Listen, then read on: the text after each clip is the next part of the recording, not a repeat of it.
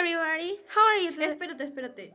Caro, esto no es un podcast en inglés. Mmm, cierto, Nicole, tienes toda la razón. Bienvenidos a Gestores del Cambio, un podcast dirigido a toda la comunidad que aspira y actúa hacia un cambio dentro de la sociedad.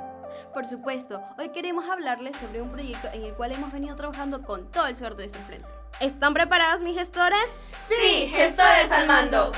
Muy bien, Evelyn, ¿podrías decirle a nuestros oyentes de qué se trata nuestro proyecto? Ay, al fin, estaba tan ansiosa de hablarles de ese gran proyecto. Bueno, para empezar, productor, redoble de tambores.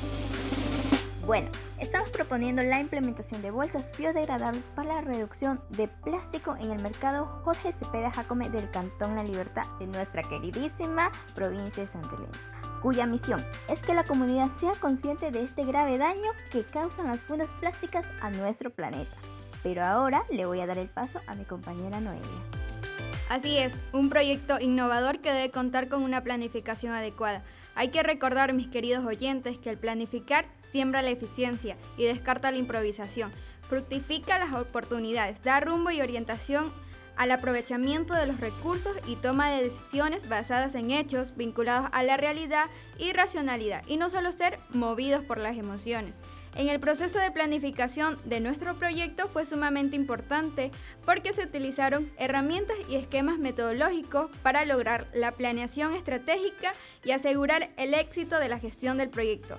Pero se han de preguntar qué herramientas metodológicas hemos usado. Tranquilo mis oyentes, aquí estoy yo para despejar esa duda. Bueno, existen diversidad de herramientas metodológicas y esquemas. En nuestro caso, hemos utilizado herramientas como PESTEL, FODA, el cuadro de mando integral, el marco lógico, la ruta de cambio, herramientas para la gestión local y la planificación participativa y por último el entorno BUCA. Todas estas herramientas nos han permitido tener una orientación para realizar el diseño de una planificación estratégica que beneficie al medio ambiente y a la comunidad.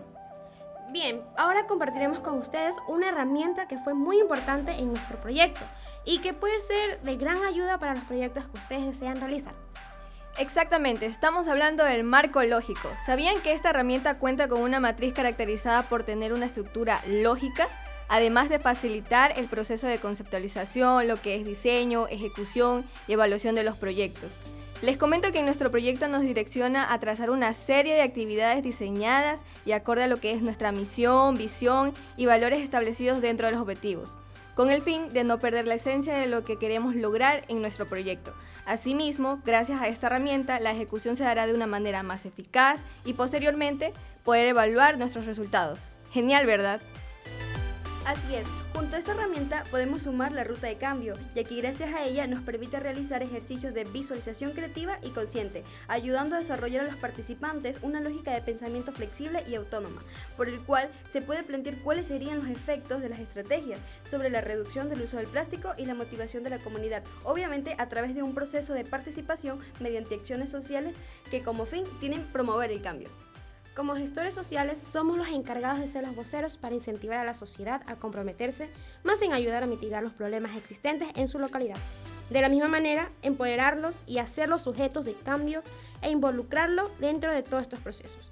Nuestro proyecto tiene acciones pequeñas con grandes cambios, que a lo mejor parecen insignificantes, pero a la larga se pueden ver los frutos y esfuerzos del trabajo que se ha venido realizando en equipo y en conjunto a la sociedad.